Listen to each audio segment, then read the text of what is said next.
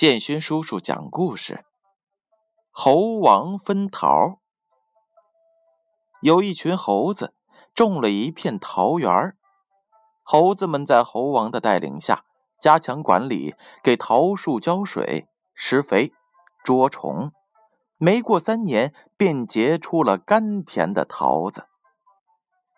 这几年呀，桃园年年丰收，每到成熟的季节，每只猴子。便可分到两大筐鲜美的桃子。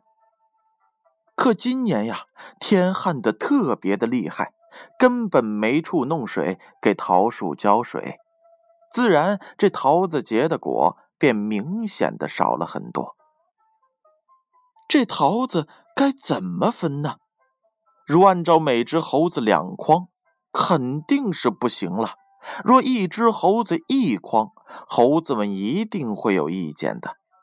猴王抓耳挠腮，哦，总算是想出了办法。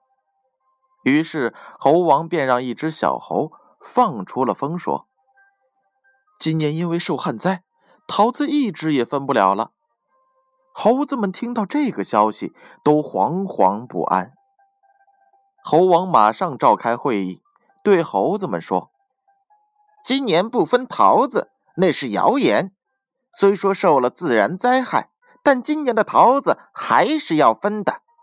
分不了两筐，分一筐总是可以办到的。”猴子们这才稳住了心，高兴的想：“还是猴王英明啊！虽然是受了旱灾，但总算可以分到一筐。”桃子，好了，宝贝儿，猴王分桃就为大家讲完了。你们喜欢猴王的机智吗？接下来闭上眼睛，乖乖的睡觉吧。让我们明晚再见。